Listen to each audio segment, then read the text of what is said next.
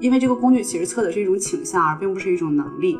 比如我确实可能是和爱因斯坦、牛顿在某方面的倾向是一致的，但是我们的物理能力其实相差甚远。看需求，就是看这个工具是怎么使用。因为我一直会觉得 MBTI 也好，或者是盖洛普也好，或者其他的工具也好，它很多时候其实真的就是测的你的倾向。它并不代表这个员工的能力，这是一个。然后另外一个，其实我一直会觉得，人很多时候是环境的产物，是关系的产物。就是你在什么样的环境下，你在什么样的关系里，可能他表现出来的那个面其实是会不一样的。首先要能够识别和发现自己的才干和优势，然后就需要去有意识的去加强它。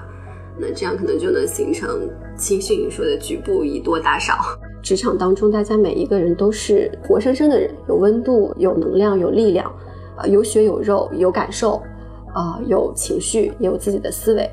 嗯，作为团队的领导者，你更需要站在一个全局的角度，你更需要这样一个跳出事情之外的，在盒子之外的这样的一个视野，去看见大家在这个事件和组织过程运行过程当中正在发挥的角色和他可以。去发挥的角色，我会觉得说，可能商业思维也好，然后青训营的很多理念也好，它从底层逻辑上给了一个能够让我从打心底里信服的一个东西。亲爱的听众朋友们，大家好，欢迎来到真诚会客厅。这是一档关于商业思维、青训营和学员朋友们的节目，让有趣的灵魂相聚，求真有爱。我们相信每个人都有闪亮的人生故事。我是来自万悦投资的晋家大家子。本期嘉宾有两位小伙伴，一位是在某大型企业集团做 HR 工作的新丽，还有一位是即将成为青训营学员的豆奶。欢迎大家好，我是新力。Hello，大家好，我是豆奶。世界上没有完全相同的两片叶子，也没有完全相同的两个人。所以今天我们跟青训营里从事人力资源管理的专业人士，还有一位做人才优势教练的朋友，一起来聊一聊关于人格特质、才干优势以及如何利用相关的工具进行自我探索，并且与他人合作相处或者是组队的一个方法。那下面我们先请新力来做个自我介绍吧。大家好，我是新力，然后是一个非科班出身的 HR，从毕业到现在一直都在做 HR 八年了。呃，在这个过程当中，也算是历经了 HR 的不同板块吧，从人事培训到这个绩效、薪酬福利等等，在单店总部不同的维度有去做了。那之所以非科班出身会去走上 HR 这条道路，也是因为可能我从小就对事情背后的事情比较好奇，可能好奇一个这个系统是如何这样运作的，然后更好奇背后的决策是怎么进行的。所以实习的时候可能也去做了一些业务类型的岗位和公司，但最后我还是觉得这种职能部门仿佛就是充满了神秘色彩，就是人的每个人的考评啊、工资啊。然后绩效啊、打分啊，都是由 HR 来决定的，包括能不能进到这个公司，选什么样的人进这个公司，这个工作之后大家日常怎么评价，HR 都知道。然后这种好奇就驱使了我在这条路上走到了现在。那豆奶。那我和新力还蛮不一样的，因为我是从毕业就开始做业务相关的事情。然后我之前其实是在三节课、猿辅导，包括字节这种公司，更多的其实是做的策略运营类似的工作。基本上其实就是围绕着一个事情，老板派给你一个目标，然后你自个儿去拆目标，然后去协调资源，去把这个目标完成。更多的其实还是在组织里面以事情为导向去协调资源、完成目标的这样的过程，就更多是业务部门。然后可能心里更多的做的是职能部门，对。然后但是我现在在做的更多的是盖洛普优势教练这样的一个工作，它其实是面向一个又一个的个体、真实的人，然后去帮他看到他身上的潜能、优势。然后以及他身上的一些盲点，然后以及引导他学会用自己的优势去帮他解决他现实的生活和工作当中的一些问题。这个两个小伙伴其实都是从事和人力测评、人才评价的相关的工作。最近网上特别火的一个测评工具是 MBTI 嘛，你们都做过吗？做过很多次，对对。然后中间还变化很多次。我在大学的时候就有做过，但现在已经不记得当时的结果了。后来两三年前做过，当时是 STG，然后去年刚刚更新过，我的结果是 STP。我在 G 和 P 当中在左右跳和摇摆 ISTG 啊、我没有听到那个 I。豆奶你的呢？我是从大学毕业就开始测，测了三次，然后我一直都很稳定，是 INTP，据说是和爱因斯坦、牛顿一个类型的。可是我的物理只考了六十分，这没有变过，是不是也很难得？一直都没有变过，可能是说明我比较稳定，然后也没有被外在的环境有太多的影响。你，过早的就成型了。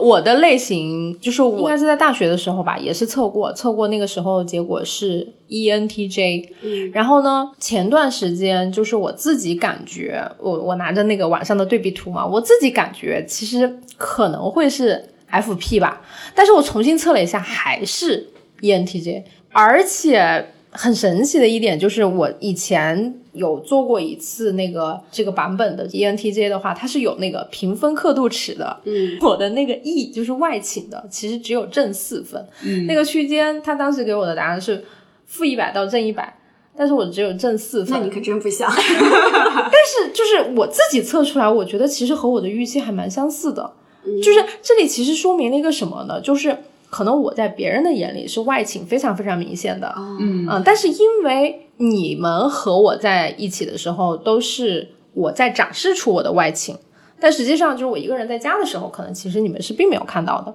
啊。但是我其实就我自己完整的看过我全样本的话，我可能就会比较清楚啊。就是其实可能也就是外倾多那么一点点，我自己感觉还是和实际蛮相符的。自评和他评的差异。呃，其实关于这个 BTI 嘛，这个我也不知道为什么莫名现在就是网网络上很火啊，然后也变成很多那个社交媒体上面的那个大家的那个签名档的一个工具嘛。但实际上就是大家都对自己很好奇。是 是吗？对，但是这个事情就是就像我们刚才说的，第一，它其实是会变化的，就是你可能之前测的和现在测的是不一样的嘛。然后第二个的话，就是说能不能就把人简单的就二分法，对吧？就是不是这个就是那个、yes or no 零和一。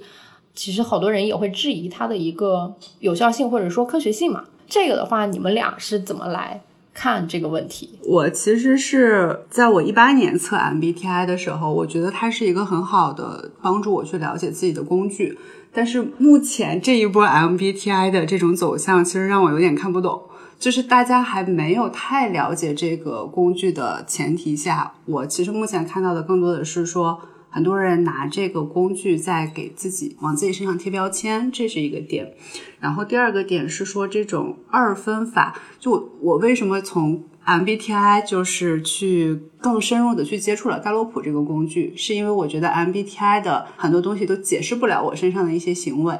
就我虽然一直测出来都是 NT，很理性、很逻辑，然后但是我会发现我在和我朋友相处的时候，我其实是一个非常非常感性的人。然后我看一本小说，我也可以哭得稀里哗啦，所以我就会觉得，哎，那我有的时候确实感情非常非常的充沛，然后我有的时候就是又很理性，我就觉得 MBTI 二分法的东西在我身上就是它得不到解释，同时我又觉得它只有四个维度，就它对我来说信息量非常非常的少，所以我就会寻找。我自己认为可能更精确的工具来帮助我去照镜子，去看我自己。然后我自己观察下来，这一部 MBTI 沉迷之风有很大的一部分其实是在于一些商业的运作，就是它其实有很多商业的力量可能在背后去运作，然后慢慢的就是。大家更愿意从标签化当中去马上的找到同类嘛，也愿意去给自己打标签，然后人又是一个天生非常喜欢简单的东西，对吧？我是 INTP，就四个字母就很容易记住，然后每个人都疯狂的去给自己打标签，然后可能一些商家也更看到了这些东西，他就会更把这个某一个类型去给它更标签化，让它更简单，它就更有益于传播。然后更易于你去找到你的同类。那在这种情况下，如果一个同学他对自己的自我认知并没有那么清楚，很有可能就会被这个工具所限制住，所贴上那个标签。一方面是他可能会过高的评价你自己，因为这个工具其实测的是一种倾向，而并不是一种能力。比如，我确实可能是和爱因斯坦、牛顿在某方面的倾向是一致的，但是我们的物理能力其实相差甚远。但有些同学就看到，哇，天哪，我竟然和这样牛的人是一个倾向，他可能会误以为把这个东西当成能力，就觉得我在这方面很强很厉害，但其实不是这样。然后第二个是，目前找到我做盖洛普咨询的人，他们也会提到这个 MBTI 嘛。很多同学就是会给自己打标签，嗯，就说啊，那我可能就是 INFP，那我就是天生就是多愁善感，我天生就是高敏感，那我能怎么办呢？好像我就只能这个样子，也不是这样，他就会用那些标签去给自己进行很多的限制和束缚，好像就拿我来说。我只能 N 或者我只能 F，但是这两者其实在我身上都可以进行，在不同的场合下都能进行很好的应用。心里有要补充的吗？嗯，我其实和豆奶一样，我最早做 MBTI 也是在大学，但是我为什么会不记得这个结果了呢？就是因为当时大学都有那个职业生涯课嘛，然后老师就会介绍这种工具，然后说你看是什么类型，你适合做什么样的工作。我觉得我的问题可能在于，在当时那个阶段，我其实面临的不是说我应该去做一个什么样的工作这样的问题。当时还是大学生的我，就还不知道我能找到什么样的工作，也不知道我的工作需要我展现什么样的特质，它需要我是一个什么样的人。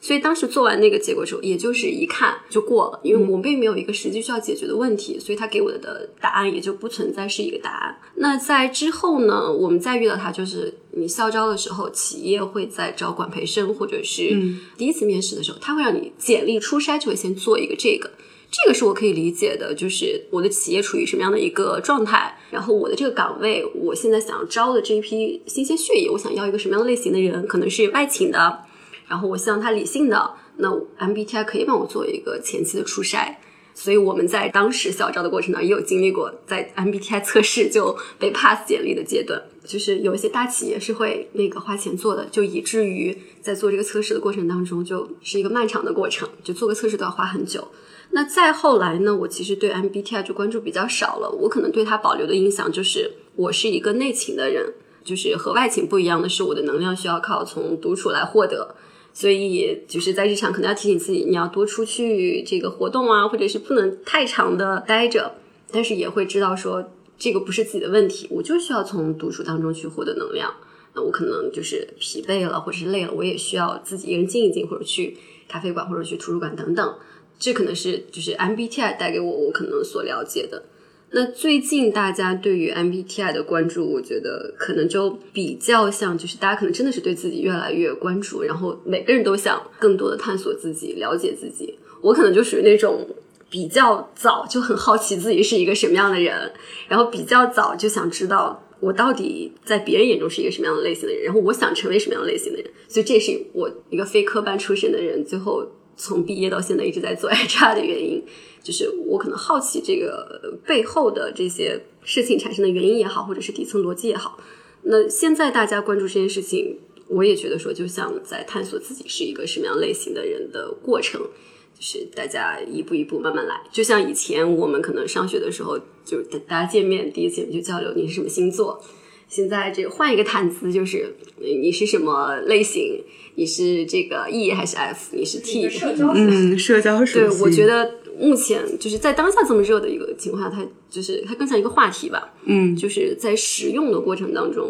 至少我们在日常工作当中没有把它作为一个严格的或者一个非常有效的教科书式的放在那的工具，暂时还没有。哎，真的有企业会拿着这个来去 pass 员工吗？因为我觉得这个工具非常好作弊，哎，因为它都是 yes or no，然后我就知道说这个岗位好像需要一个什么样的人，然后我就按照我的理解去背题，不用背题，我就大概知道哦，这个岗位大概是需要一个外勤的，或者他更需要理性的、逻辑的。那他在问我一些问题的时候，我自然就往这个倾向去答，就 OK 了。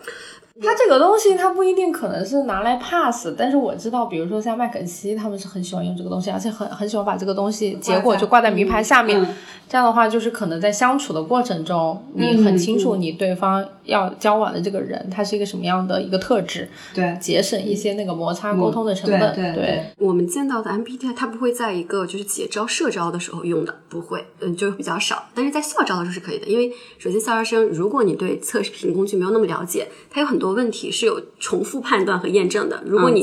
对你同一个问题的维度的问题答的都不一致，那他会去重复判断。而且对于校招生来讲，你很难去明确的说我知道这个岗位它要求的是什么特质，尤其一些岗位不那么明确的时候，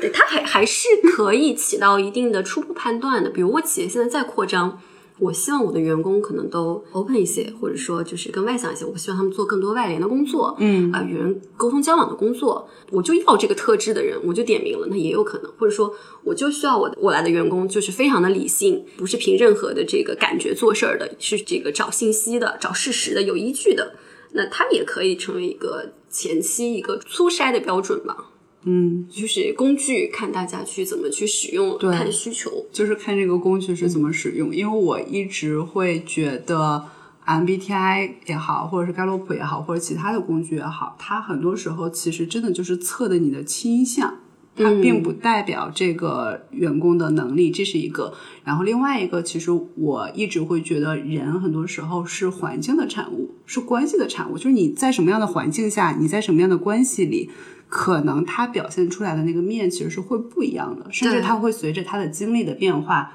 去发生很多的变化，包括其实我们大家测那个 MBTI，很多人你们两位都发生了很多的变化。我一直坚信的就是，工具并不能反映一个人的成长，因为一个人的成长它是连续的、流动的，一直在螺旋式的前进或者上升的。但那个工具只能反映的是这个人的此刻。对我很赞同豆奶这种说法，就像我的变化，就说明了我的工作或者是我的我所处的环境，它对我有不同的需求。那我的这个特质它并不是一成不变的，可能我当时下此刻是这样子，但是岗位要求如此，或者身处的环境要求你你要去变化，你的岗位性质就要求你不能感性，你必须理性，那这个是会变化的。豆奶其实以前是做互联网运营嘛，对吧？现在转型到盖洛普优秀教练，其实我觉得转型还是有一点大的。就是你为什么会选择去转型做这样的一份工作，然后以及为什么你在参加众多的这个测评工具之后，你最终选择了这样的一个工具？嗯，就是我转型的这个问题，其实聊起来就非常大，它其实真的是多个因素综合作用的结果。但是我接触到，如果聊到盖洛普的话，我接触到的它一个契机是我工作三年的时候，我完全做不出来职业选择。就我的老板可能给了我三个方向、三条路，我觉得我都能干。但那个时候我就陷入了很深的迷惑当中，我就说我的老板都认为我什么都能干，我自己也认为我自己什么都能干，但哪个路才是更适合我的呢？我就不知道。那一刻我就会对自己有一些困惑，就不知道该怎么做职业选择。然后呢，我的老板就给我推荐了盖洛普的优势教练，然后我做了一下那个测评。但是测完了之后，其实模模糊糊的，大概就对自己有了一个印象，嗯，然后但是到了第二年的时候，我再一次面临着更高级别的 职业选择的时候，我发现我还是做不出来，我就又去找这个老师聊。第二次在聊的时候，我就突然间发现，哎，这个工具好像还蛮有意思的，就是我身上的很多点在这个报告当中就很准。他真的是很好的帮我照了一下镜子，更全面的去让我了解了一下我自己，然后我自己也因为这个就更受益吧。第一个是打开了一些认识自己的这个大门吧，因为我之前就一直都是在很努力的干事情的那种，就 对我自己是一个什么样子，我完全没有关心过。然后也正是因为盖洛普，开始就接触了一些。哲学呀、心理学呀，甚至玄学这方面的东西，嗯。然后第二个是，也是因为这个测评工具，我发现它很好的一个点，对我来说其实是自我接纳。我之前认为自己身上的缺点其实非常多，然后做了这个盖洛普之后，我会发现，哦，原来我身上还有这么多优势，然后我感觉我自己被看见，然后再结合盖洛普的这个报告。我给我身边的人去分享了之后，我大概能了解每一个人是什么样子，所以我和我身边的同学的相处就会更加的融洽。还有就是我更知道怎么利用好他们，就是他们是个什么样子，怎么能更好的和他们合作。我我来说一下，就是为什么我会接触这个盖洛普啊？确实是讲到三十岁以上之后呢，你就会发现，其实人生有两个比较大的命题，一个就是说认识这个世界，认识世界的这个客观的运行的规律，然后嗯、呃，你知道怎么去让一个嗯商业模型也好，或者去呃把你的工作有效的运转下去。但是另外一面的话，其实你是认识自己，探索自己，你知道你是谁，你知道你。在这个世界上的一个使命是什么啊、你的或者说出场配置，或者说你当下的一个体检报告体现出来的结果是怎样，然后你能够根据这个东西去更好的调节你这个生活的节奏。就是我其实就是在这样的一个契机下接触到，也是啊、我们一个学员 Tiger 同学 对对推荐我的，然后呢，我就找到了豆奶老师。这个和我们以前测 MBTI 或者是一些其他的小测试有一个很大的不同的话，就是说。它首先它没有二分法把你零一啊 yes or no 就是分为是和不是、那样简单粗暴，没有。它是一个三十四个的，豆奶也说这三十四个其实是根据可能好多人呃上万人的一个这个统计学总结出来的这个标签，对吧？这三十四项才干的话，在每个人身上体现的这个优先顺序，或者说反映的这个第一反应顺序是不一样的。在这个过程中，就是呈现在每个人身上，其实也是不一样的结果。拿到这个的时候，你会发现，就是一个是就像豆奶老师说的，这个是一个被接纳、被看见；第二个过程就是你深刻的意识到，其实这是一体两面的一个过程。嗯，比如说 我的这个自信可能会比较靠前，豆奶老师其实在跟我解读的时候，他就会说，你这个东西如果应用的不好，嗯啊，它的盲点是在哪里？嗯，另外一面是怎么样的？那自信。它的另外一面就是什么？就是自我嘛，对吧？可能就是说，对，就是你会发现，其实任何一个东西，它都是一体两面的。然后你如果把它应用的好的话，它就是你的优势；但是如果你把它应用的不好的话，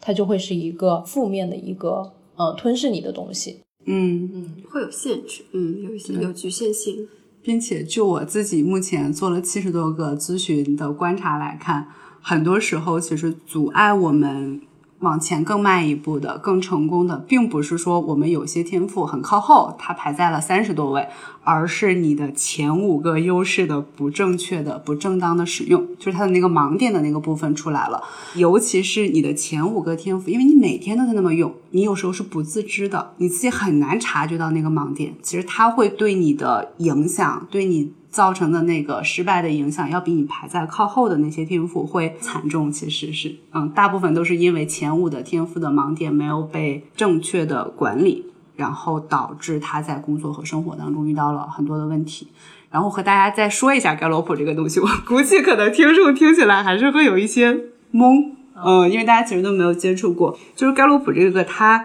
本质上是一个测评工具，你可以把它理解为和 MBTI 一样的测评工具，就是你做一百七十七道测试题，它会给你生成一份测试报告。但是这个测试报告和其他的测试报告会有很多不同的地方。第一个是说，这份测试报告它呈现的其实是每个个体的独一无二性、差异性，同时这份测试报告它展示的是一个人的三十四个天赋的排序。然后这三十四个天赋怎么来的，就和大家子说的一样，就是盖洛普这个公司，他其实之前是做民调的一个公司，然后后来他又去研究说，哎，人到底是怎么成功的？为什么有的人能够成功，有的人反而却失败了？所以他就调研了世界上几百个国家成功的那些人士，然后就看。这些成功人士身上都有什么样的共性？就他相信成功是可以被复制的，成功是可以复制成功的，而不是说我去弥补短板。那他其实当时好像是发现了几千个能够帮助人走向成功的因素，但是就太多了嘛，太精细了嘛。然后后面就是他又归纳总结，其实总结出来了三十四个我们现在看到的所谓的才干。更人化一点，我们可以把它翻译成天赋，三十四个天赋。比如有的人是分析天赋会很靠前，那这个人他天生的就是客观的、理性的、逻辑的、严谨的、缜密的，其实是这样的。那有的人呢，可能就是他的体谅天赋很靠前，他会下意识的去注意到，哎，我对面的那个人的情绪，他有什么感受，他就是会下意识的走到共情性、同理心那里。有的人呢，可能就是比如说他的竞争天赋很靠前，那这样的同学他可能就会更关注说，我在这个比赛当中有没有赢得胜利，我有没有被看到，我有没有拿到第一，或是我有没有以一个标尺为衡量我取得了进步。但是这三十四个天赋都是能够帮助我们去走向成功的。他总结出来的这三十四个，然后每个人看到这个报告的时候，其实是看到的是这三十四项天赋的排序，个人的排序其实完全是不一样的。然后我们更他更倡导的一个理念是说，当我们发现了我们的天赋，把它找到一个合适的媒介。一个场景，然后借助一定的方法去刻意练习，你在一件事情上把它外化成你的能力。你的优势就可以赚钱的东西，说白了就是你能够给这个社会创造价值的一些东西，你把这个东西发挥成你的长板，然后做到比如说 top 百分之二十，甚至 top 百分之五，然后你形成了你的长板之后，你的那些所谓的你排在靠后的那些天赋，自然而然的会有其他的人帮你去把这个短板给补上，这样其实是你效率最高的方式嘛。不然的话，你一直在补短板，你永远都 PK 不过那些真正在使用它优势的那些人。他有一句话，我觉得说的还蛮有道理的，就是你弥补你的短板，你就能达到及格，能达到六十分。我们大家都不笨，我们努力付出时间，就是可以达到六十分。但是如果你想达到九十分，你想拿到卓越，你就只能通过发挥你的天赋的这种方式。对，它其实是这样的一个逻辑。嗯，对。其实我去年啊。在统计我司的这个基金胜率的时候，我突然悟到了一个道理，什么道理呢？就是我突然发现可以把一个人做成事儿分为两个阶段，一个是他就是业余阶段，一个是他成为了一个职业的、稳定的可以靠这个吃饭的一个阶段。嗯，在他成为业余选手的时候，一个是他自己本身有天赋，啊，他自己可能轻轻松松就能够做到四五十分。然后还有一种就是靠刻苦训练嘛，对。但是有些人呢，就像就可能说老天爷赏饭吃，你轻轻松松做到四五十分，但实际上如果你没有形成方法论的话，其实你一直都停留在一个中不溜的，可能也就刚好过及格线而已。但是如果你想真正达到这种专业级的水平的话，其实你是需要形成方法论之后，然后不断的去练习，不断的去练习，然后把你的这个胜率稳定到超过百分之五十一。对，就是首先要能够识别和发现自己的才干和优势，然后就需要去有意识的去加强它。那这样可能就能形成青训说的“局部以多打少”。我我跟你们说，我听到了好多大家介绍情绪意义，就拿自己的优势去打别人的。不那么擅长的地方，那自然是很容易赢的。对，包括其实我在做这个测试之前，我好像我好像其实还问过我心理，在微信上面，就是我问你，我说你作为一个职业的这个 HR 的话，你是怎么看待这些工具的？你认不认为这个当中是就是说是有一些科学性？然后当时反正你的回答就是说，这个其实因为社会科学它可能不会像自然科学那样，就是说非常精准，嗯，但是它也是通过大量的人的统计对社会的。行为的统计，然后得出来的这样的结论，嗯，对，肯定是有一定的数据支撑的，尤其是每一个做过的人。在拿到自己测评报告的那一刻，那有的时候就会有一种突然间被真相了，或者突然之间被看见了，突然之间被肯定了的这样子的一个过程。其实有很多人，尤其是在面临困惑的过程当中，或者对自己有疑惑的过程当中，哎，我当下这工作我是不是不适合干？我能干好吗？怎么提交的这个交付的工作总被领导否定？那为什么同样的一件事情，有的同事做起来就非常的轻松，但是我做起来。就很费劲儿，在面临这样困惑的时候，反而是这样子的同事，在拿到这样测评报告的时候，会有一种幡然醒悟、醍醐灌顶的感觉，会发现就是我的特质不一样，我的才干不一样，那自然而然，我可能在下意识关注的点就不一样。就比如说，我是排难靠前的，排难极强的。在一场比如说开会的时候，大家定方案的时候，我们同事在去提到方案的时候，或者是提到这个接下来我们的预案的时候，我可能我脑海当中第一时间不是刻意思考，他就会去蹦，会有什么问题，会有什么问题，会有什么问题。那这种时候，在我们很强调你要先去做执行的时候，就会变成你不要想那么多，先去做，它会变成我的阻碍。但是呢，如果说我在那个时候能够很好的意识到自己的这样的一个特质，或者说被看见，那就像现在的状态一样，同事们可能在有一个自己的计划或者方案的时候，他们可能想说，哎，我这有没有遗漏 啊？可是否可执行？有没有这个还不全的地方？在执行过程中可能会有什么问题？这也许是他们需要下意识想，那可能就会拿给我看一下。那我可能就是看过之后，我的下意识的反应。就可以帮助同事去提供另外一个角度的这样的一个查漏补缺和补充吧。所以发现和识别自己的特质很重要。那同时识别你身边的人，发现他们的特质也很重要。你就知道你的长板在哪里。同时，我不那么长的地方，我可以找谁去补。尤其在团队合作当中，职场的这种团队配合协调过程当中，它会变得。更加的效用最大化。嗯，好，豆奶有说，就是不同的人，他其实是有不同的面的，他在不同的环境。遇到不同的人，嗯，他其实是会展现出不同的特质。好像是山本耀司吧，他有一个名言，就是说人是怎么自我察觉的。他说的是说人自己是一个什么东西，他是看不见的，就是他只有撞上什么东西被反弹回来，然后他才能借由这个东西更了解自己，看清自己。对，因为我发现就是你在和不同的小伙伴在相处的时候，其实你会发现你自己呈现出来的状态是非常不一样的。在之前几期播客里面，我们有。有一对 CP 刘真雅文，他推荐这个《再见爱人》那个离婚综艺嘛，然后那个时候我就记得里面有一个复旦的这个沈一斐老师，他说过一句金句吧，就让我印象还挺深刻的。他就说两个人在发生矛盾的时候，其实可能很多人都会把这个问题就是说归结于那个明显犯了错误的人。嗯，就实际上你们有没有想过，就是为什么？这两个人相处在一起的时候，就会发生这样的问题。但是如果这个人他和另外一个人相处的话，就会完全呈现出不同的状态。就是说，为什么他和你在一起的时候就是这个样子？当然，这个是负面的一个情况，但是也有积极的层面，就是说，为什么？哎，比如说，啊，我和豆奶或者我和新力相处在一起的时候，可能就特别带劲儿，是吧？然后就觉得，嗯，整个人都非常非常开心。这个其实确实是有一些。玄学，对，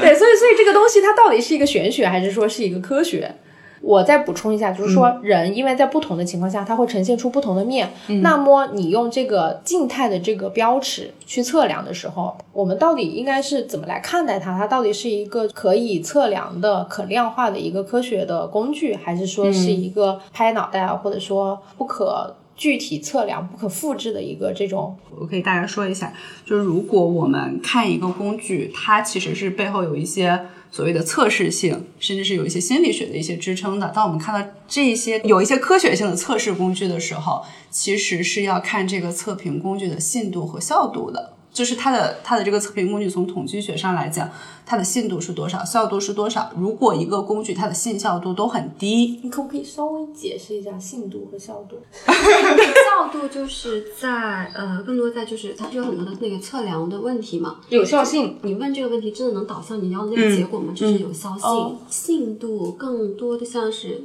这个结果的准确性。信度其实也分成很多种，然后我们其实看测评工具，我一般都会看它的重测信度。就是在一段固定的时间内，这个人再次去使用这个测量工具，再一次测试的时候，他和他上一次测试的那个结果有多大的概率是能够保持一致的？哦哦，对，好像信度有一点是不是在？因为所有的测评里面对一个问题都是有不同的问题反复测试的，然后可能是从正面测，也可能是从反面测。如果你的答案前后矛盾，那就是说你在测评的时候，你要不就是状态不对，你要不然就是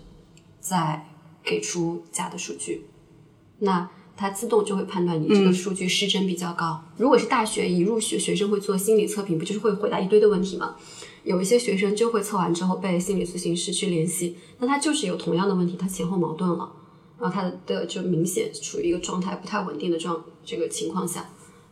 那我就会提前去联系和干预一下。刚刚大家其实提到的是说，在不同的关系当中展现是不同的面。那我觉得我们可能需要看到的是，这个时候变化的不一定是这个人，而是因为是对方，就不是我变了，跟我相处的人变了，我的特质仍旧是这个特质，只是我的对手方他的特质不一样，所以我们俩合在一起催化出的结果就不一样，可能有这个原因。对，如果遇到矛盾的时候，两个人都要那个各上前一步，然后争一个是非黑白，那这件事情必然被激化。但如果另外一个人他是会选择退一步的，那自然就会有不同的模式出来，所以变得不一定是人，也可能是对方。嗯，然后我这里面其实有一个观点是说，我们每个人其实都有很强的所谓的这种适应环境的属性嘛，不然的话我们可能都活不下来，从那么远去进化过来，我们都有很强的适应环境的一些属性。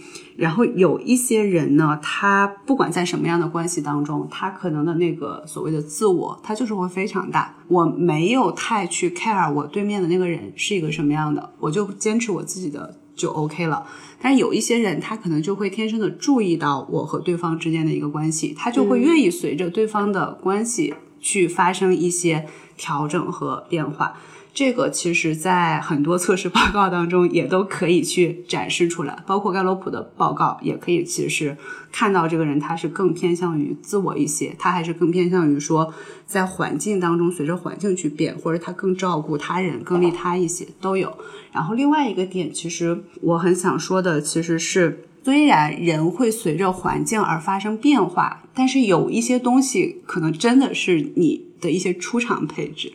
就是你很难去发生改变，就比如我真的是一个可能从小到大真的很审慎的一个人，我测了好多测评的工具，包括测盖洛普，我天生可能就是会遇到一些事情，我本能的就会想到这件事情有什么风险，然后我如何去规避，我天生就会看到一些更偏向于。负面，或者是我的更悲观一些，但是我不可能，比如说像金佳一样，马上突然间变得很积极，看到的事情都是好的一面。就这个东西，其实它很难在关系当中，就是随着时间的经历会发生一些变化。就有些东西，我是觉得它真的是写在了底层里面，甚至是刻在了 DNA 里面。但是有些东西是可以随着你的经历的变化去发生一些变化的。豆奶，其实我记得你以前说过，盖洛普呢，它其实更加像测试当下的一个状况，就是可能会更加像你照镜子或者说拿到一个体检报告的感觉。嗯，就是出厂配置可能在慢慢的环境啊，或者是你在生活当中各种遭遇，嗯，其实是会改变你的这种倾向性的。嗯，那在这种情况下的话，那怎么去看待盖洛普报告？应该怎么去正确的去使用它？是把它当做一个是。出厂设置，还是说它是一个体检报告？我其实是觉得它肯定是一个体检报告，而不是完全是出厂设置，甚至它是一个精确度很高的体检报告。但这份体检报告也只体现了你在去做体检的那一刻。你现在是什么样子的？它并不代表你以后一定会成为一个什么样子，这是一个点。然后另外一个点，我为什么说有些东西可能是先天的一些设置？就盖洛普的这个报告，我感觉它是一半先天，一半后天，因为它很多时候是测的你的神经回路，就是你本能的去怎么反应。然后你的那个神经回路，有的时候其实是取决于刚你出生的时候你的那个神经细胞。真的是人和人是不一样的，然后还有就是你后天的一些经历会对你造成很多的影响。然后至于说我们怎么看这个报告，我跟所有的来访者说的其实就是说，它其实是你做体检的那一刻，你做题的那一刻，然后你本能的思维和行为模式。如果你想往后面再去怎么弄，其实并不代表你一些才干靠后，你那个才干就。不一定说他就提不起来，因为我自己测过三次这个报告，我的才干的顺序其实也发生了一些变化。就我一直认为，其实人是可以被培养的，但是有一些底层的东西，我测了三次报告，它就是很底层，它就是没有变。你这个时候其实更多的是接纳你现在的才干天赋，然后更多的其实是。帮助你把那个天赋去发挥出来。第一个是我会和来访者去确认，就是我前面不是会像金佳一样会问你很多问题，我会去看他说，哎，结合他回答的这个问题，他的天赋有没有发挥出来，然后他天赋的盲点有没有体现。如果他的天赋没有发挥出来，我会跟他说，哎，你可能在这方面是有一些天赋的哟，我会引导他去注意到这个东西啊。那如果他是有一些盲点的话，他有所体现，我会更注重的跟他强调。你在可能身上会有某些盲点，然后这个盲点会对他的生活其实会造成非常非常大的影响。然后如果他在和我说排在第三十四个的那个天赋，我应该怎么办？我应该怎么往上提？这个时候你如果觉得这个天赋影响到了你，它确实会阻碍了你的成功，那它就可以被列为你的一个劣势。但是如果它根本都不影响我，比如说可能你的审慎才干排三十四，毫无影响对你，那你管它干什么？你就让它放在那儿就 OK 了。嗯，然后另外一个是说，你排在靠后的那些东西，其实我们是更建议你去找一些外部的支持系统，帮你把这个东西补上的。对，豆奶就是倡导的，其实是一个加强自己长板，然后把自己这个长板做到八十八十五，甚至可能九十分以上。嗯，当你冲破了阈值之后，将来你成为一个经济独立、outstanding 的这样的一个人，然后这个时候你就寻求周围的人的协助合作，然后共同的去把你想要做的这个事情和目标去完成。嗯，其实它是倡导大家去发挥自己优势的这样的一个理念。对，嗯，是这样的。新力其实也做过盖洛普，对吧？对，做过。然后你的盖洛普是什么样的一个？我的盖洛普的结果 top five 是排难、分析、交往、学习和思维。所以是不是在豆奶专业的咨询这里，我已经知道我是一个在工作当中是一个什么样的人？大概其实我看每每一个人的报告，我大概可以知道，也许他是一个什么样的模式。但是我在做咨询之前，一定是要和那个人聊大概三十分钟、四十分钟的，因为每一个人都是不一样的呀。你不能说拿你过往的一些才干的模式去往这个人身上套，那你一定是一个很糟糕的咨询师，对方是看不到你的理解的。因为你不知道你是拿过往的一些模板再套到这个人身上，这是一个点。然后另外一个点是说，盖洛普和其他的测试工具都不一样的一个点是，每一个人的才干的排序都是不一样的。就世界上没有任何两个人的盖洛普的报告的排序是一致的。即使是前五的才干，两个人出现一致的概率也只有三千三百万分之一，所以你也没有办法套，你只能真实的去了解你对面的这个人是一个什么样的人，去通过不断的结合他的才干报告去设计符合他才干报告的问题，然后去挖掘他的问题、他的优势、他的盲点。然后再去和他聊这个报告。我听到了金立的前五，我不会说啊，金立嗯排难加分析都是在前两位，就是他一定是一个很专注问题，然后甚至有一些呃，我一定不会这样说，一定是结合他的工作背景，然后他的经历，他对那些问题的回答，去和他聊这个报告。对，我觉得豆奶老师其实他有一个特别好的点，他不会根据这个报告去盲目的给别人打标签，而是说这个过程可能更加像一个咨询的过程中，它是一个有来有往的，他可能也要问你很多问题，然后在这个过程中，根据你的。回复对，然后他会及时的来进行一些调整，这个感觉其实就有点像我们去看医生啊，就是说，对吧？你同样说你胃痛，但是医生可能会问你有没有胃酸啊，或者有没有胃胀啊，或者有没有烧心啊，就是根据你不同的反应，然后他再来做下一步的这个决策。嗯，其实是有点这样的一个感觉。哎，新力啊，就是你在这种大型的企业集团的话，像你们作为这个职业的 HR，你们通常。会用到的这种测评工具都有哪些？然后你你使用了这么多下来，你觉得哪一个是觉得用处很大？其实如果呃认真说起来呢，测评工具很多了。那大家日常在网上也会看到很多种的测评，包括像 MBTI，它也有简单版的、简化版的和完整版的。企业过程当中会用到测评的场景很多，比如说我们可能招聘入职的时候会有候选人的测试。那我们可能可以看一下他的特质和我们需要的这样一个候选人的画像是否符合。那可能我们会在有新的岗位或者新的业务想要去拓展的时候，想要找一个合适的人，那这个时候也会去根据以往的测评结果也好，或者是当下对于这个人才储备的了解也好去做选择。那包括当然这个大家例行的年底的这种考核测评也一样会有。那我们在所有的人才发展项目当中，尤其中高层会用更多的测评工具，包括盖洛普，包括贝尔宾，涉及到团队管理都会去使用到。那可能根据团队的复杂程度，也会去选用不同的测评工具。简化版的，比如说也会用 DISC 这样子的识人识己的工具。所以工具是很多了，工具箱里、百宝箱里有很多样，那就看啊需求在哪里，然后有什么样子的场景去选择合适的工具。这样子，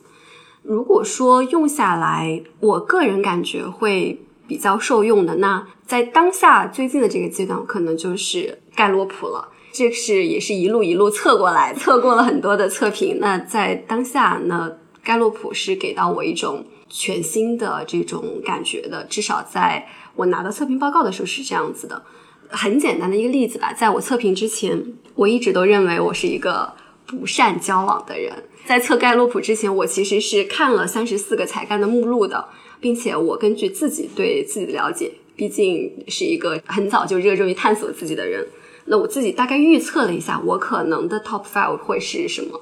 那在测出来之后。看结果的时候，发现差异最大的就是交往。在我预测的时候，交往是我最后的才干了。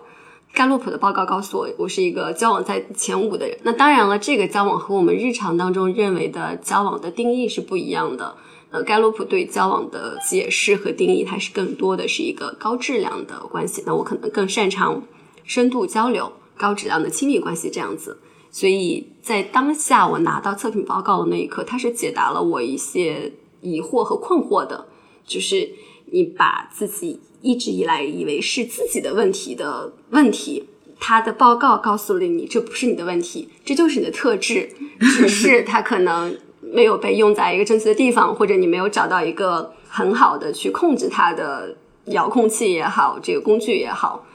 没有去很好的去驾驭它，所以那知道这样子之后，你就知道如何去更好的去调整了。经历，其实你们作为一个公司管理的话，可能是不是还会用到一些其他的模型？呃，像贝尔宾啊这种，就是市场上现在可能也挺流行的。对，会有很多模型会用到啦，其实也看企业的需求了。比如说东奶提到的盖洛普，我们更多的会看个人啊，认识自己。那每个人的特质是什么样子的？呃，你的更擅长的地方是什么？然后你可能排序靠后的才干是什么？更多的都是个人了解自己，或者是作为经理、上司了解下属。嗯，那贝尔宾他就更像是对于团队的一个整体的评估。我可能有一个现有的团队了，或者我有一个。打算用这帮人去组一个团队，我要去做一件事儿了。那这个时候我去测评一下我现在团队里的这个角色。贝尔宾他因为有九个角色嘛，他大家在团队里你是担任智多星还是外交家还是审议官这样子的角色？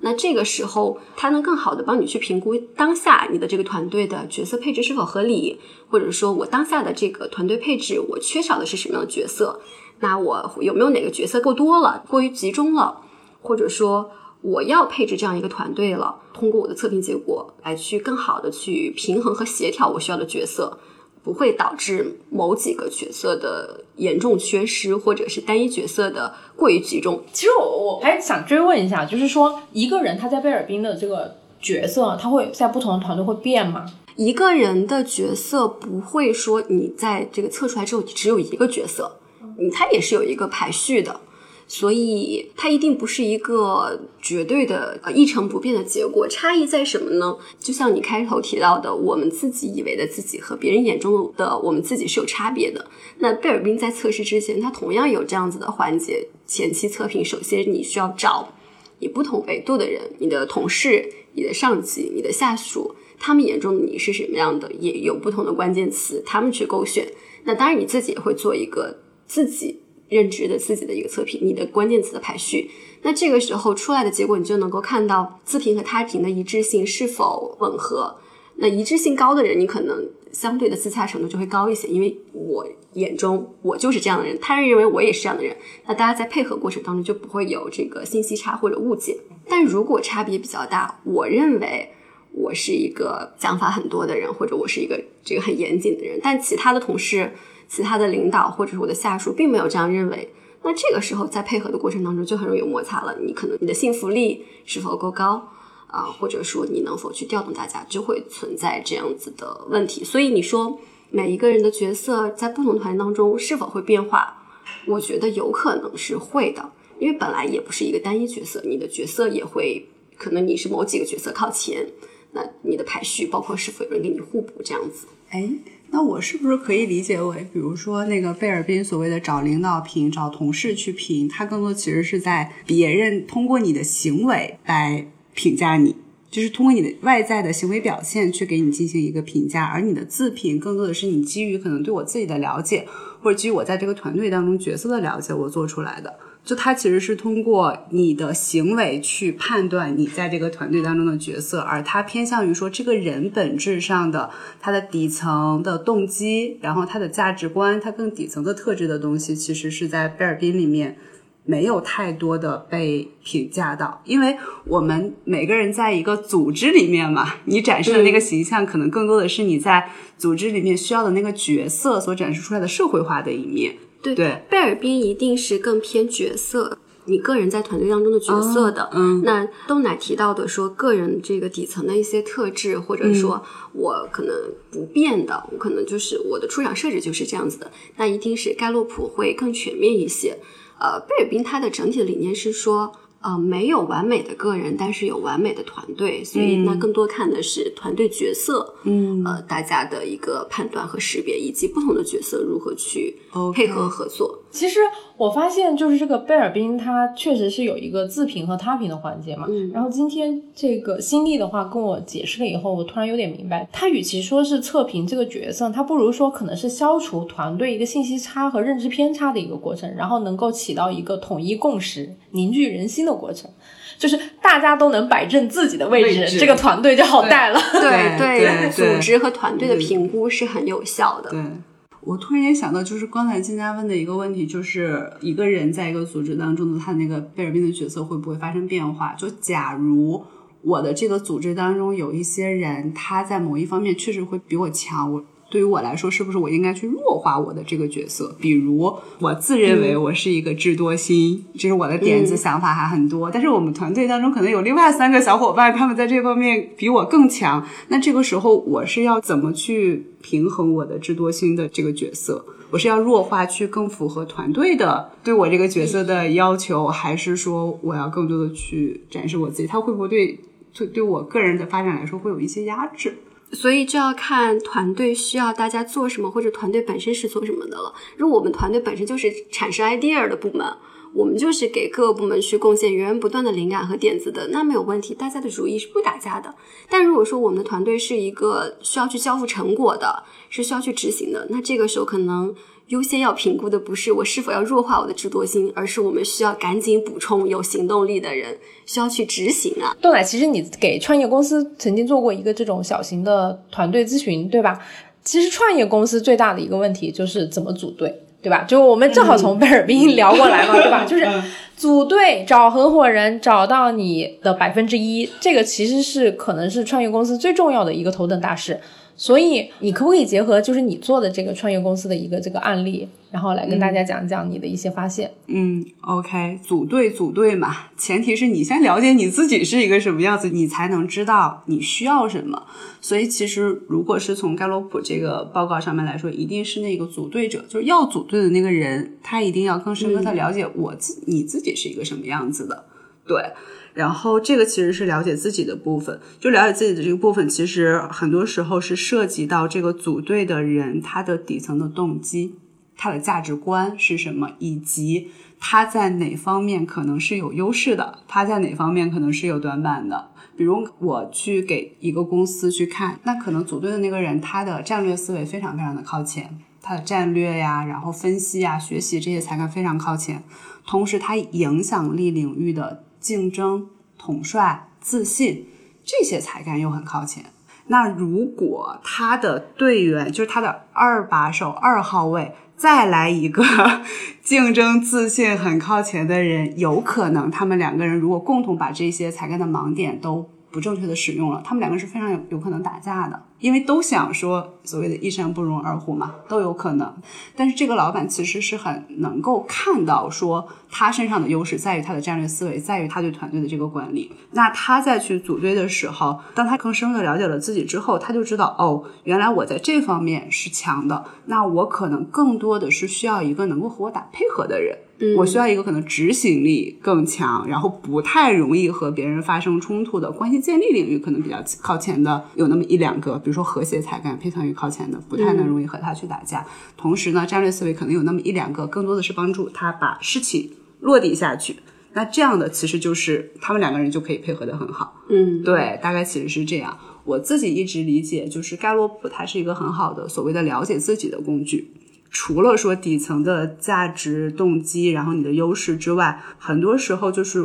我会觉得人其实是一个生态，或是人就是一台机器。我一直把我自己理解为是一一台有感情的机器。就我了解了自己，包括一些公司的老板了解了自己之后，他大概就会知道说。OK，我这台机器在启动的时候可能是什么样子的？我在中间可能会遇到什么故障，会有哪些盲点？我需要什么人帮我去把这个盲点补上？然后以及我怎么这台机器可以更好的运转？对于我来说，其实也是这样。就我一直喜欢盖洛普的原因，就是因为我觉得他把我的这个这台机器的使用说明书相对来说会明确了一些。然后第二个的点就是。很多时候我们会组完队之后，其实会发生很多冲突。真的是这样。包括人和人之间也总是发生冲突。这里面有一个很大的点是，我们很多时候都是以自己的视角去看别人。我们在别人身上其实看到的更多的是自己，我们也在以自己的视角看别人，相当于其实是我们没有看到我们和别人的差异。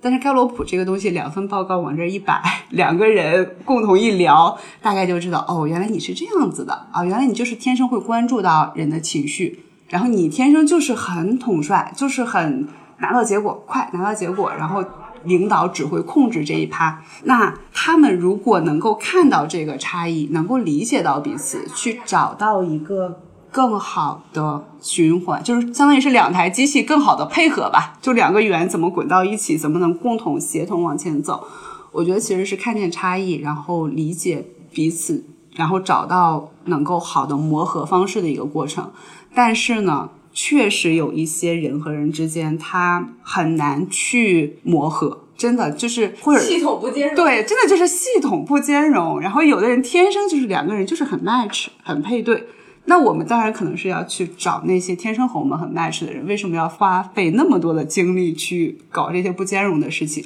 并且很可能的一个点是，当你去组队的时候，那个人呈现给你外在的行为表现。你感觉你们两个人是 match 的，但其实是伪装出来的，更多的是社会化的一面，你看不到他底层的那些动机，然后你后面其实是要付出很高的试错成本的。对，像我们一路聊过来，就是说，首先你是自我探索，然后其次的话就是你怎么和别人相处，怎么和团队相处，然后包括甚至可能和你的这个亲密关系当中建立一个长久稳定的关系。东南老师刚才聊下来的话，我自己在这边边打字啊，一共就是我我总结一下重点，应该是四点。嗯，第一个的话就是说，首先要对不管是两个人或者一个团队吧，就是说你们在一块儿相处的话，首先你们要达成一个目标的共识。嗯，然后第二个的话就是。是说，在这个共识下，彼此要正视大家的差别，看见差异。然后呢，第三个的话，就是在这个过程中找到一个有效的互相的沟通机制和合作机制。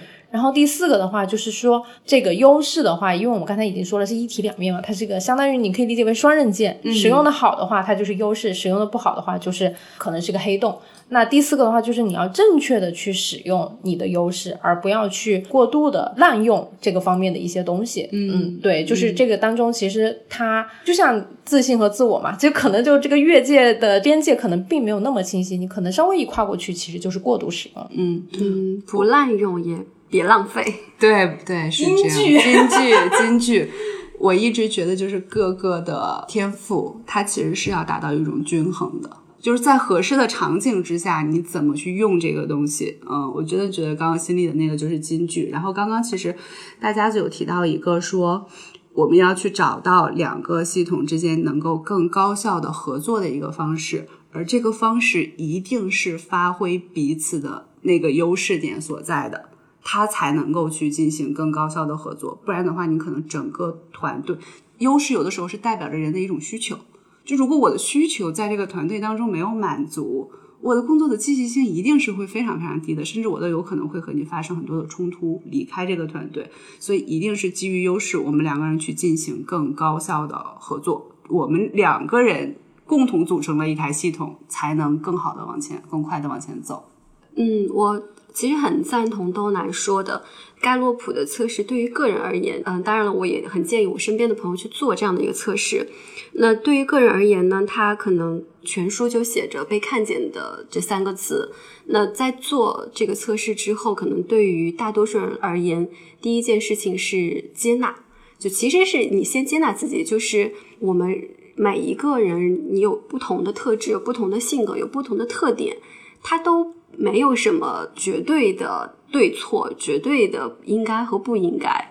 只是说这是我的特质，我本来就是这样子的，没有说啊，我这一点是我的短板，我是我的缺点，是我的不足，我必须要改，然后不改我就可能这个受限，我就一定会失败，一定不能成功。那其实并不一定是这样，就是首先你要先接纳自己，接纳自己当下我的习惯性的擅长表达的是什么，我。常显的特质是什么？那我有一些特质，我就是排序比较靠后，这是一个很正常的现象。每一个人都有排序靠后的特质。嗯，接纳自己之后，也看见自己的特质，我就是这些才干，就是我先天拥有的，或者后天环境带给我的，那我就很好的去使用它。这是从个人的角度，能够很好的去觉察自己，看见自己，啊，也接纳自己。那当然，在与其他人的沟通当中，或者职场当中的合作过程当中，看见差异也很重要。那在我们日常可能不去觉察的时候，会经常会发现。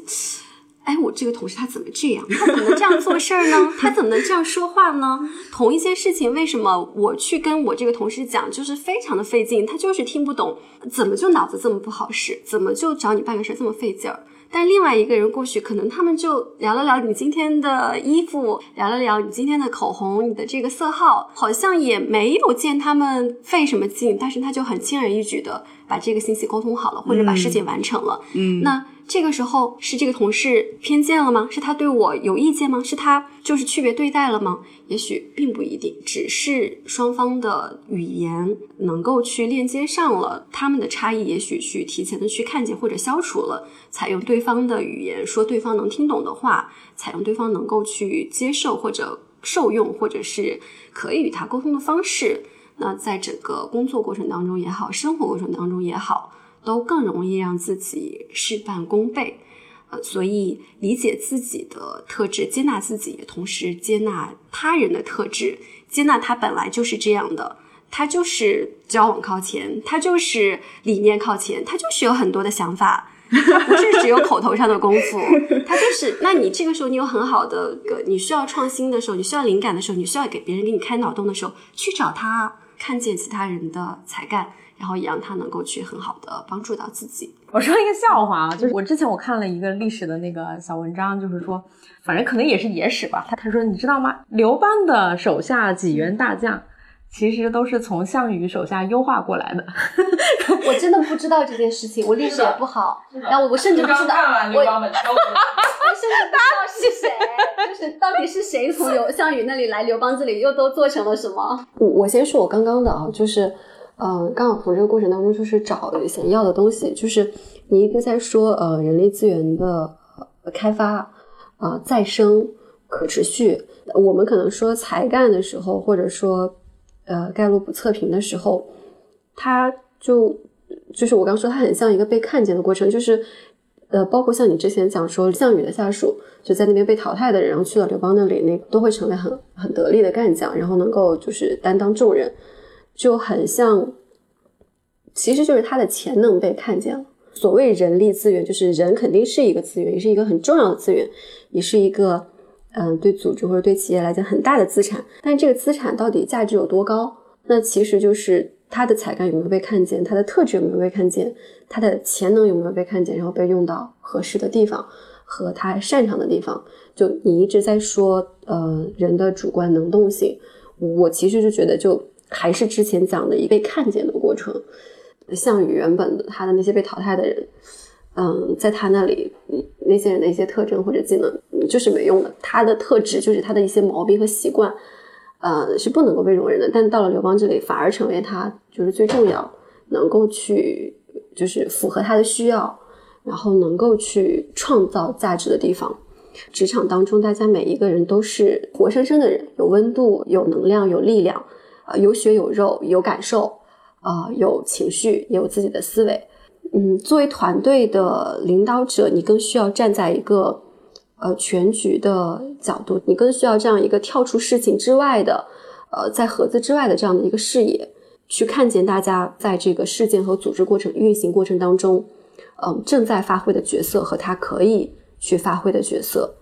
对，我可以再补充一下，就是其实可能是现在当下时代发展到现在，给我们一个新的命题，就是说，像以前很多企业，它因为是随着那个工业化时代伴随而来的这种组织生产的这个结构，嗯，他很多人其实他是在这个生产线上是从事标准化的一个执行的工作嘛，嗯，然后在这个过程中的话，嗯，其实。呃，人的这个主观能动性可能没有那么重要，因为公司的这个流程啊，SOP 都是非常清晰的。但是现在现在这个新的时代的话，因为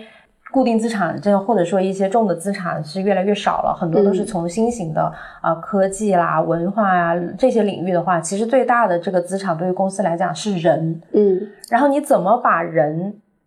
作为一个资源也好，或者你作为一个资本也好，你怎么把这个人用好？你怎么能够更好的去开发它？然后你怎么去调动它的这个主观能动性，去让它更好的发挥它的价值？其实这都是一个很大的命题。所以今天我们和新力还有豆奶一起来讨论这个呃关于人才识别的工具或者等等各种东西来讲的话，其实我们都是希望这个东西，第一是能够让大家更好的用这些工具，更好的认识自己；第二的话，其实也是希望大家能用这个东西，能更好的进行一个自我开发。或者说，如果你自己本身现在已经处于一个职场带团队的一个呃小的组长或者小的领导的话，然后你怎么用运用这个工具去更好的把你们的组织能够更好的凝结在一起，让大家更好的去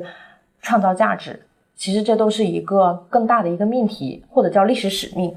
这个其实确实是像大家的刚刚讲，我们从呃工业的这种流程也好，或者说既往的很多行业的模式来讲，到现在的一种。很大的变化就是，呃，人们在工作当中，最近的热搜话题也会提到零零后在教育整个职场，整顿职场。对，零零后就是大家对于企业、对于工作、对于行业关注的点不一样了，然后需要你给我的东西也不一样了。带团队的人对于这个自己团队成员的这种责任感和使命，确实是当下所有成为 team leader 的人都需要去考虑和关注的。只有这样，才会有人继续跟随你，对，其实就是就是我们之前也有讨论嘛，就是说人，如果你把它看作是一个就是可再生资源、可持续发展的一个资源的话，其实就是你如果能把人开发好，嗯，它实际上它会创造出更大的价值，就是这个人的状态调整好了之后，它迸发出来的呃潜力是巨大的。好，那我们到第三趴，就是我们来聊一聊这个青训营的故事嘛。然后新力是之前应该是去年啊参加我们青训营对吧？对，我是青训营的学员了，等待复训的学员。等待复训，我是不是可以跟你成为同学？对，新力你是怎么知道我们青训营的？其实如果说起知道的话，应该比较早了，应该是一九年，我应该是从梦妍的文章里知道南天老师的。当时梦妍应该是提到他。敬佩佩服的人有两个人，那其中之一就是南老师。因为我一直以来的我的可能选取的这种信源的方式，就是我先接受一些信息，然后我在这个接触的过程当中去判断。如果发现这个人的理念和我完全是能够 match 的，我也非常的接纳和认可，那我就会全面的相信他，然后相信他推荐的任何东西我都会去看一看。然后他推荐的人，他认可的人，他认可的书籍也好，电影也好，我都会去看。所以当时梦妍推荐到了南。老师，我就去 B 站上关注了这个 UP 主，就然后也关注了公众号。但是我在一九年关注之后，我其实并没有很快开始看视频，因为我是一个 HR，就我日常接触的字眼和环境都和价值投资、用户思维、产品力三角形都不太相关。所以一直以来，那个哔哩哔哩他会给我推这个你关注的 UP 主也有更新，但是我都没有点开过视频。大家可以猜一下，我其实从哪个视频入坑的？你可能想不到，鸡汤鱼粉不是，那都已经很靠后了。鸡汤鱼粉很早啦，那还要更之前的三段论啊？不是，我是从南老师讲女王的棋局入口。不愧是，就是对于一个就是平时更关注社科类的人来讲。价值投资、产品力三角形确实有一些陌生的词汇，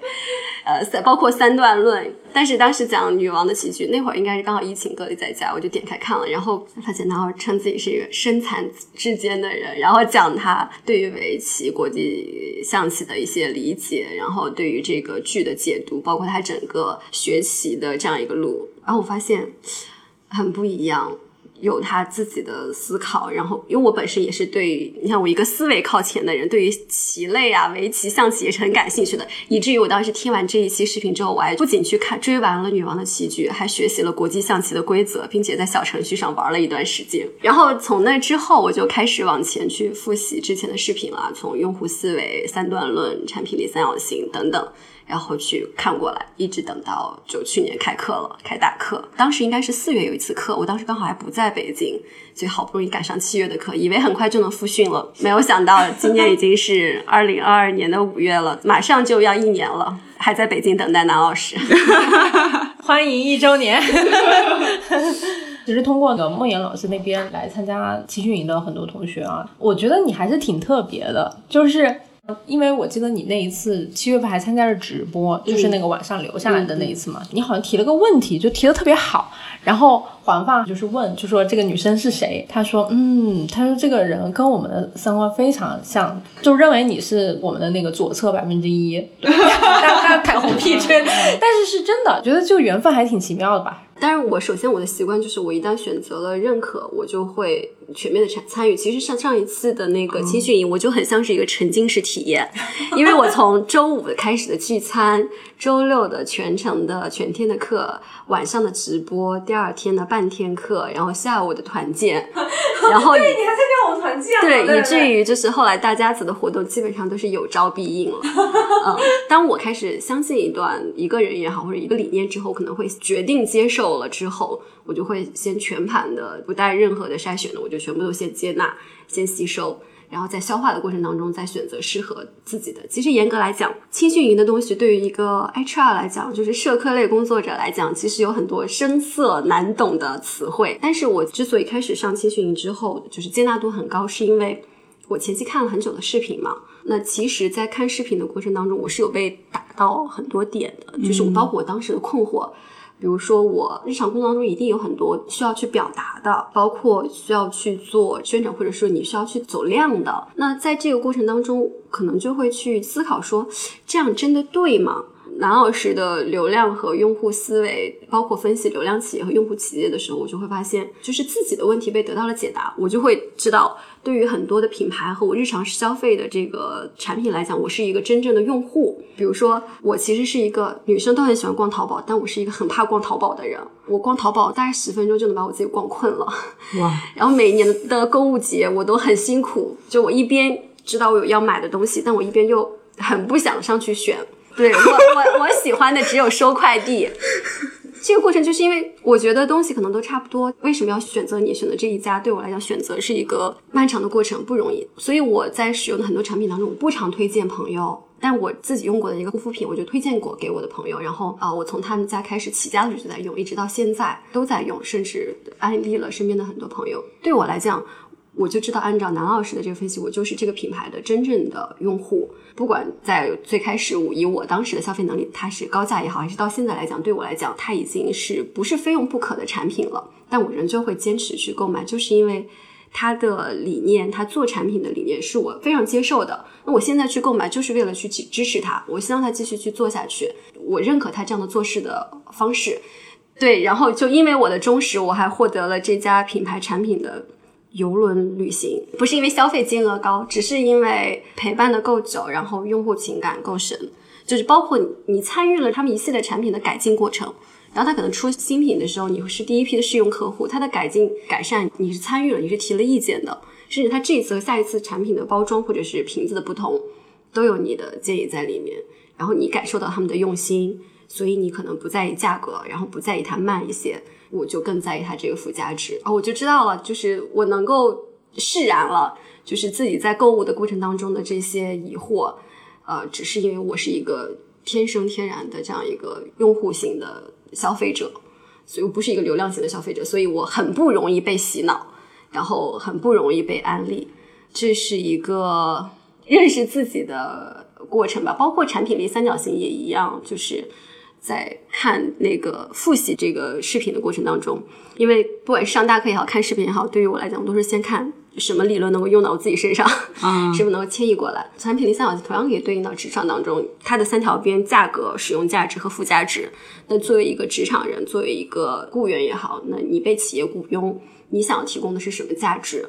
你是要给体企业提供你的就使用价值也好，你是做一个性价比的雇员也好，还是你要提供一个更高的附加值？你想要成为一个什么样子的雇员，或者可能说不同阶段不一样，这是一个我能更好的去看清自己在职场过程当中，你应该朝哪个方向去使劲儿的一个很好的工具吧。那我会觉得说，可能商业思维也好，然后青训营的很多理念也好。它从底层逻辑上给了一个能够让我从打心底里幸福的一个东西，因为我们也会看见很多表达，那太多的表达的时候，很多人也会打问号，你这个东西有多大的实用性，或者有多大的普适性，是否经得起验证。但是这些底层逻辑是是我很认可的，所以那放到职场当中一样的是可以去复用的。豆奶好像嗯也看了三段论是吧？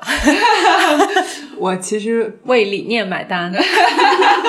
其实我是为你和菲菲，就是汪博士聊的那一期的播客。呃，之前我认识金佳也是因为 Tiger 的介绍，另外一个朋友，因为他的介绍，当时我就在想，你为什么要去学一个投资的课程？我当时觉得有点很惊讶，我是觉得可能还没有到那个阶段，或者是那个东西可能离我太远了。但是呢，我那天听你和汪博士的那个 之后，我突然间听到你们聊到最后，就是刚刚包括那个心理聊的，我一直觉得说，哦，直接投资和钱这么直接相关的东西，它如果底层有一些逻辑的话，它应该是在很多场景下都可以去进行场景化的验证的，所以。我听完你和菲菲聊的那一天，我就给你发微信，我就问继续赢下一季什么开班。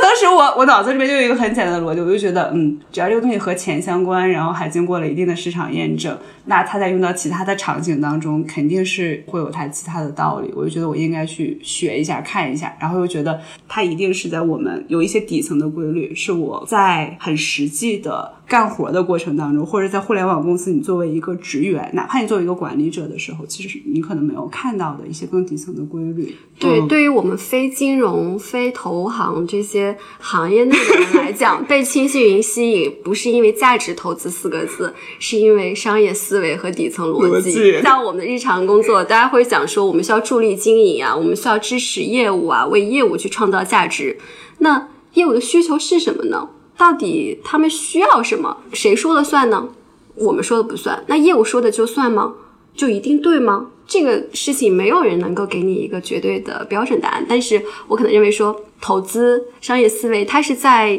这个企业从零开始的时候，从零到一的过程当中，就去判断你的这个模式。对不对？O 不 OK？跑不跑得通？跑不跑得长远？你的这个业务 O 不 OK？那我就在想，这可能是一个帮助我能够从最底层去了解和认识业务的一个很好的方式，是一个普世的办法。这也是吸引我可能觉得说，嗯，商业思维是 HR 需要去补的，需要去加强的一个方面。那甚至是对任何领域来讲都是很适用的。就像包括青训营的理念说。做事儿要去找自己感兴趣的、擅长的，以及社会需求的这三个圈的最大交集。对，这不就是我们盖洛普说的？这个其实是和我做优势教练，就是包括给同学做求职规划的时候。他用在工作当中，我们当时还给他起了一个名字，就是在职业规划的领域 叫做工作的甜蜜点，就是你喜欢的，你有热情，然后你擅长做这件事情，你可能真的是在这方面能够做到 top 百分之五、百分之甚至更顶尖。然后另外一个就是他能够给你自己以及给这个社会真的利他，去创造了一些价值。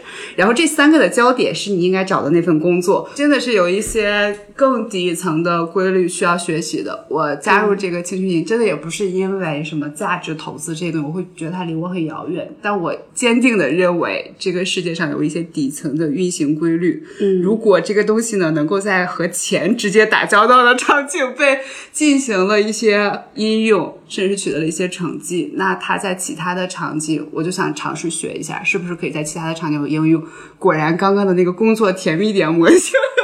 就被验证了哦，我们最后来个彩蛋吧，因为刚好现在马上快要高考了嘛，嗯，其实也有很多。学子或者说小朋友，他在报志愿的过程中，其实是有一些困惑的，包括可能我们现在青训营的群里面也会有一些看到，对，就是家长也会在问这种专业的事情。我觉得就是，与其说让孩子呃学一个所谓热门的专业，可能还不如说就是嗯根据他自己的优势去选择他喜欢的，以及社会也需要的。那这些方面的话，就是你们有没有什么建议？然后这个播出的时候，可能就是在高考填志愿的时候。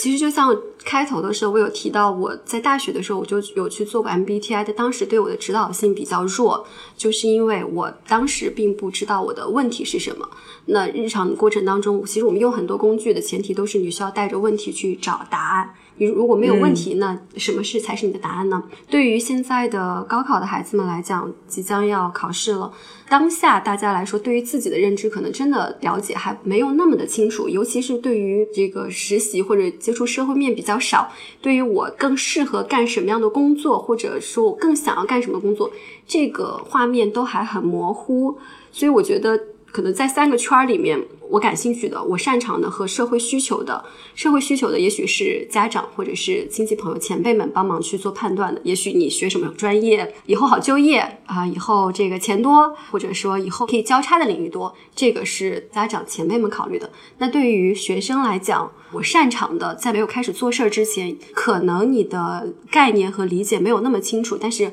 我感兴趣的这一点。应该是更容易被探索的。我其实还蛮，呃，不能说推荐了，我是觉得可以去试着做，比如说霍兰德兴趣测试，有很多。其实即使到我们现在，也会有一样的这个同龄人面临这样的困扰，就是我到底对什么感兴趣？我真正想要的是什么？想做的是什么？大家同样会有这样困惑。既然是一个前期探索，不妨试一试这样的霍兰德兴趣测试，看看自己的我当下的这个特质感兴趣的方面是哪个，可以作为参考。当然了，不会有任何一个测评工具能够直接给大家的这个高考志愿提供一个标准答案的。前期大家还是需要去罗列出你的优先级更高的因素是什么，然后再去排序和做选择。我其实刚才在想这个问题，就我很同意金佳刚才说的那个点，就是与其你现在去判断哪一个工作未来的市场需求量一定大，然后他一定能够拿到一个高薪。其实可能更重要的是在于去探索这个同学的天赋和他的热情点所在，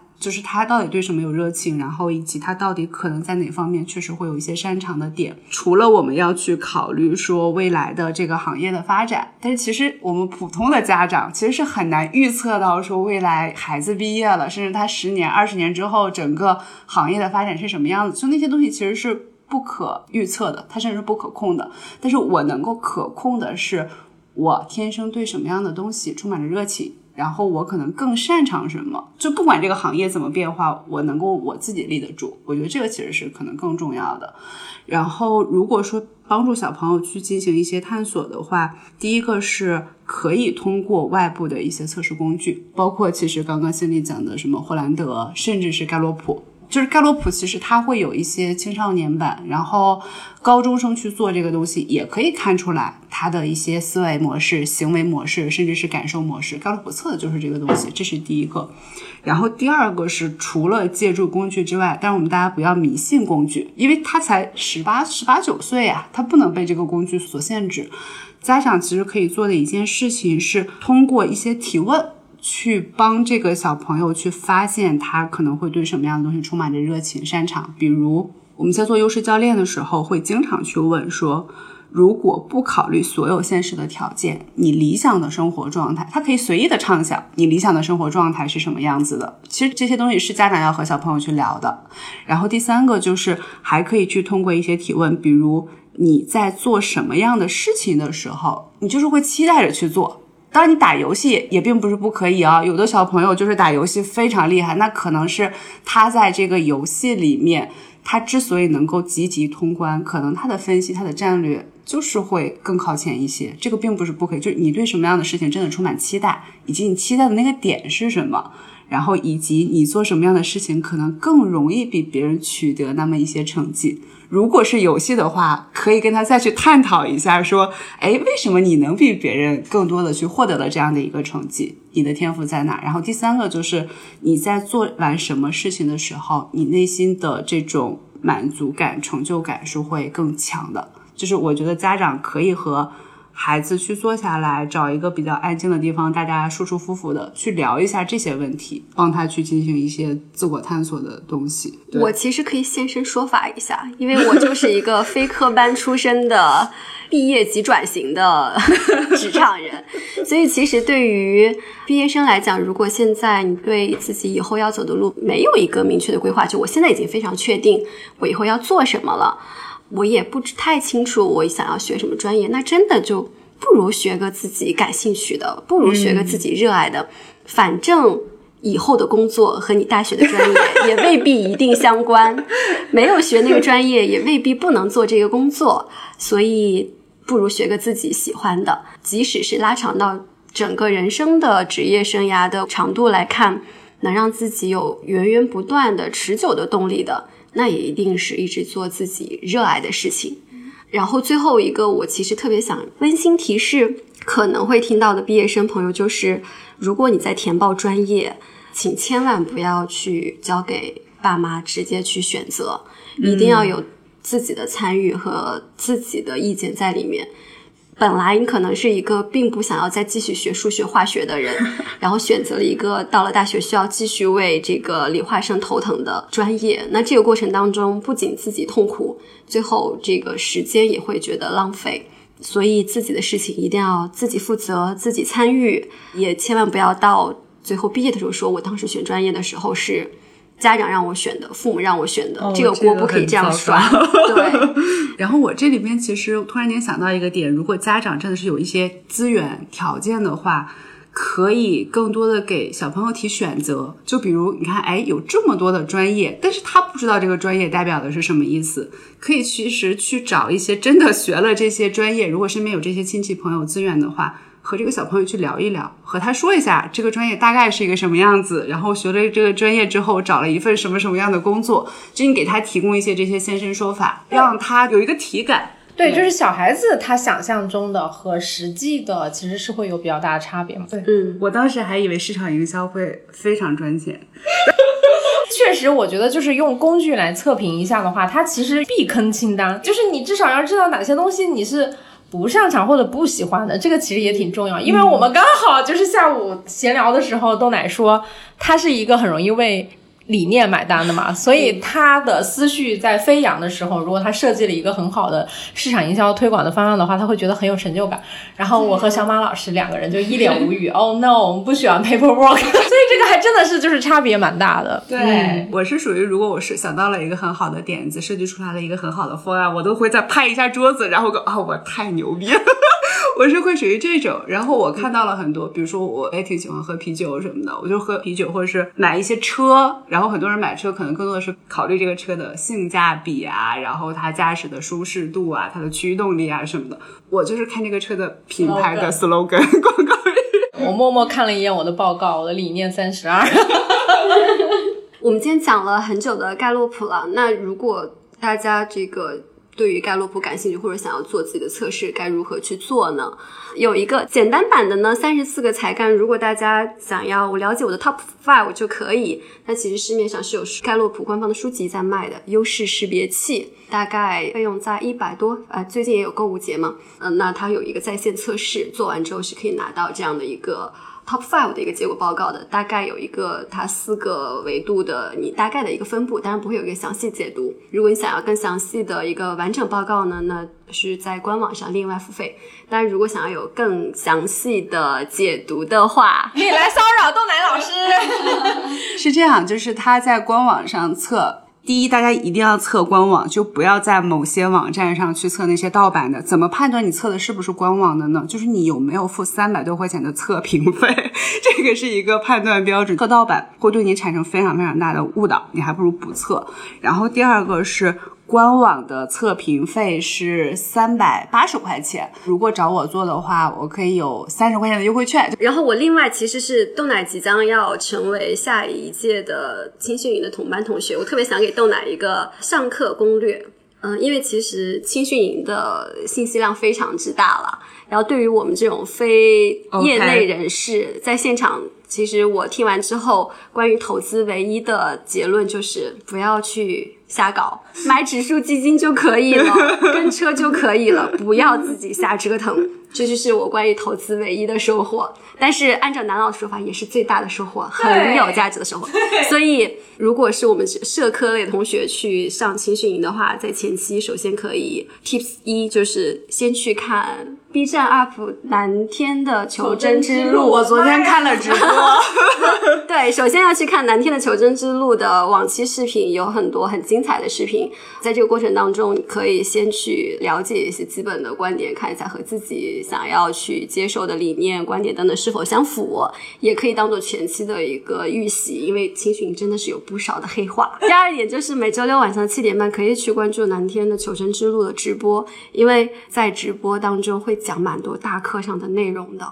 当然，在这个过程当中也可以对一些理念提前预习，不然到了真正大课那一天，全天的信息量太密集了，就是不是只有南天讲到口干舌燥，学员也是听到就是脑细胞爆裂的的这种程度，所以先看视频，然后听直播，真的是一个很好的预习的方式，能够让在青训营当天 get 到更多的。满满的干货，能够更好的去消化青训营当天的知识，要不然就会变成上完青训一天的课之后，第二天应该就需要复训吧，就是这样子。所以这是一个青训营上课攻略。谢谢，我真的太需要排难才学习才干靠前的同学。因为有没有发现，我就是一直在观察，就是排难式学习，就是学习当中遇到了什么问题，是一定会能够要去揪根问底。背后的那个东西的，就排难才干是不能与问题共存的，善于发现问题、提出问题、解决问题。就是要么是我没有发现问题，如果我所以小马老师，你以前那个错题集是不是会很厚？哇，我以前英语笔记本真是被全班传阅。天哪！真的就是播客第一次有了口播广告。今天非常非常谢谢新力和豆奶做客我们的真诚会客厅，然后嗯，他们首先呃分享了一下他们作为 HR 或者是优势教练，在这个对人才测评工具，然后对呃自己的优势挖掘。嗯，有了一些呃自己的推荐，或者说自己的一些观察，然后接下来的话，大家我们三进行了一番讨论式混战，然后各自的就是说分享了一下我们做测评的一些故事，然后以及我们对呃各种不同测评工具的一些呃应用的方法，然后最后呢，我们一起聊了就是说在青训营的一些故事和收获，嗯，最后也谢谢新力。亲口为我们 广告，对，谢谢谢谢你们做客我们的智诚会客厅，我们下期再会，拜拜拜拜。